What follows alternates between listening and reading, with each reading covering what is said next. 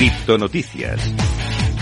Empezamos a repasar toda la actualidad del mundo cripto que nos lleva hasta Estados Unidos y es que se siguen viendo consecuencias de todo lo ocurrido con FTX y en este caso un senador estadounidense exige respuestas por las donaciones de Sam Bankman-Fried a los demócratas. Como te digo, los peces gordos de las criptomonedas han gastado millones de dólares en la financiación de campañas electorales estadounidenses, incluidas las elecciones presidenciales de 2024. Un nombre que hace eco en este sector es el ex CEO de FTX Sam Bankman-Fried. Tras el colapso del exchange, los senadores estadounidenses expresaron su preocupación por algunas donaciones lujosas. De hecho, hace una semana, como te digo, uno de los exchanges más importantes del mundo, FTX, se declaró en bancarrota y su CEO, conocido popularmente como SBF, renunció. Tal es el colapso que su patrimonio neto se redujo de unos 16.000 millones de dólares a una tasa pues prácticamente de cero y sobre todo está esa preocupación de las donaciones que hizo en este caso a la campaña de Joe Biden que parece que van a empezar a investigarse. Vamos a hablarte de proyectos, en este caso de uno de los principales dentro del top 10 en octavo lugar. Está Cardano que va lanzar su propia stablecoin regulada a principios de 2023.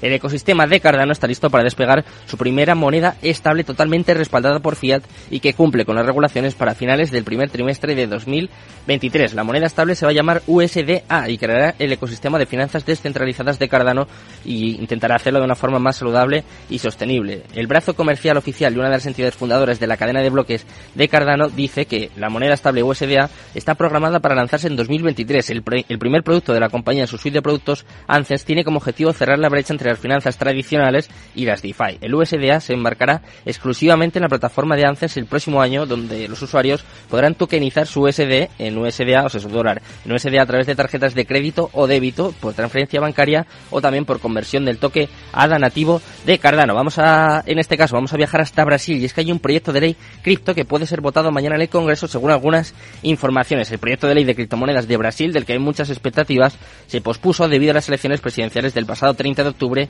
en las que ganó el candidato Luis Ignacio Lula da Silva. Esto además es muy relevante en un país donde se bate récord en inversiones cripto según la autoridad tributaria. Según informaciones de medios nacionales, el, el proyecto identificado como el 4401-2021 estará en la agenda para ser discutido por la Cámara de Diputados, marcado como urgente y listado para ser discutido mañana martes. Así que vamos a estar muy pendientes y vamos a contártelo aquí. Y para terminar, vamos a hablar en este caso de uno de los personajes más relevantes dentro del mundo cripto en los últimos años que se estaba distanciando y que ahora lo ha confirmado. Mark Cuban ha dicho que se distancia de las empresas de criptomonedas. El inversor multimillonario Mark Cuban parece estar haciendo movimientos para distanciarse de las empresas cripto. Mientras tanto, se está gestando una tormenta de tweets en otros sectores. El 21 de noviembre se observó que Mark Cuban había comenzado a dejar de seguir en Twitter a muchas cuentas prominentes del sector cripto. Entre ellas, por ejemplo, estaban Nansen, Uniswap, Solana, Deblock, DeFi Pulse, de Hyperlapse y Metamask. Así que como vemos parece que está dando pasos atrás en este caso el propietario de los Dallas Mavericks y se aleja un poquito del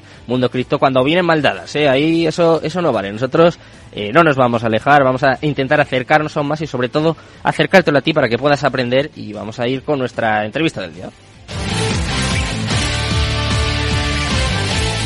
En Capital Radio, Cripto Capital, con Sergio Fernández.